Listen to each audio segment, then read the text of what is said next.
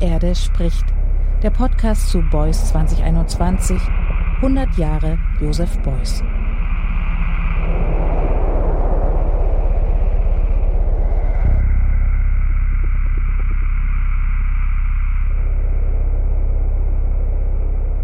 Welcome to this new episode of Die Erde spricht, The Earth is Speaking. My name is Annegret Richter and I'm very happy that you are with me again. In this episode, we will be listening to the sound artwork Speeches of the Unheard by the Thai artist Som Supaparinya. For this piece, the Chiang Mai based artist has translated the speeches and poems of Thai poets and political and human rights activists into the songs of birds native to Thailand. Why did she do this, and why does she call this work Speeches of the Unheard. The artist herself puts it this way. In his speech at Stanford University in 1967, Martin Luther King said, But in the final analysis, a riot is the language of the unheard. What is it that America has failed to hear? A sentence that matches with the Thai idiom. In English, it translates in the voices of birds and crows, and it is used to devalue the words of others as meaningless or not worthy of attention, just like the voices of the many political activists in Thailand that are ignored and even silenced by the authorities. This is why in this piece I translated speeches by Thai citizens who participated in or even led the protests seeking democracy and justice in Thailand since 1955 into the actual voices of birds and crows. In my view, this is what a podcast by Joseph Beuys would sound like if he would have been born to be a Thai person in this era. What you are about to hear in Som Supaparinyas sound piece Speeches of the Unheard is the translation of speeches and poems by Thai activists into a computer generated composition comprised of 1,543 different sounds made by 55 species of birds native to Thailand.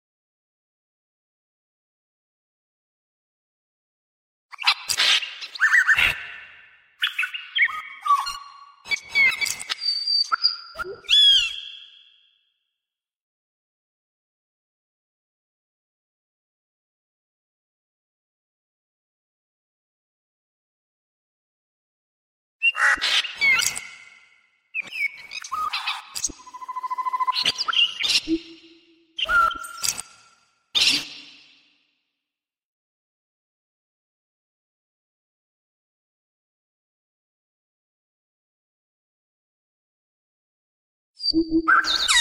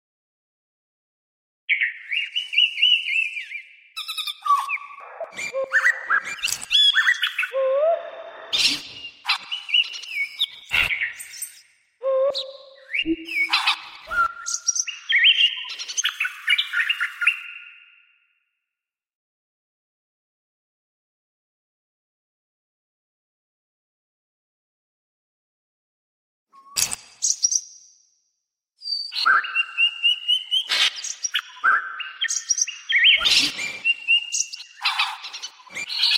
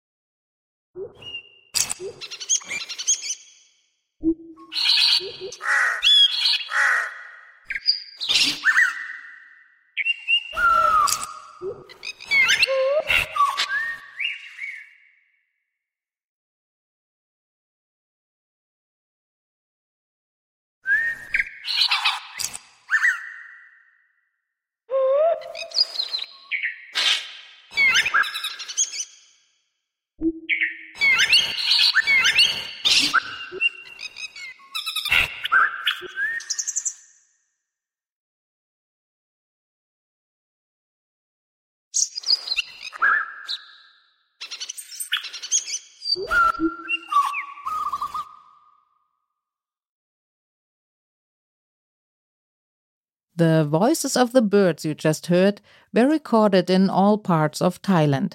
The speeches and poems that were translated into them were as follows The poems Home and Narration by the poet Haji Sulong, who fought for the rights of the ethnic minority of the Javi community in southern Thailand.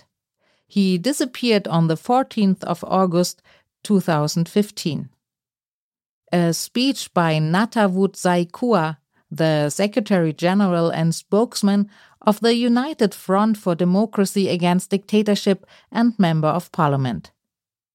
After the coup d'etat in 2014, he was held in military detention for seven days.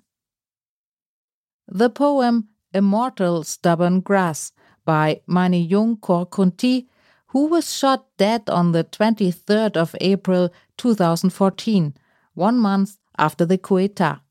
His case was not prosecuted. The poem To the Court by human rights activist, lawyer, pro democracy activist, and political activist Anon Nampa. In September 2020, he called publicly on the monarchy to subordinate its power to that of parliament and the law. After that, he was arrested several times. If you are interested to read the actual words of the text, just follow the link in the show notes. The next episode of Die Erde spricht, The Earth is Speaking, will be presented by Amina Aziz. The Berlin based journalist and academic speaker is well known for her work on feminism, classism, and decoloniality from a post colonial, materialistic, and intersectional perspective.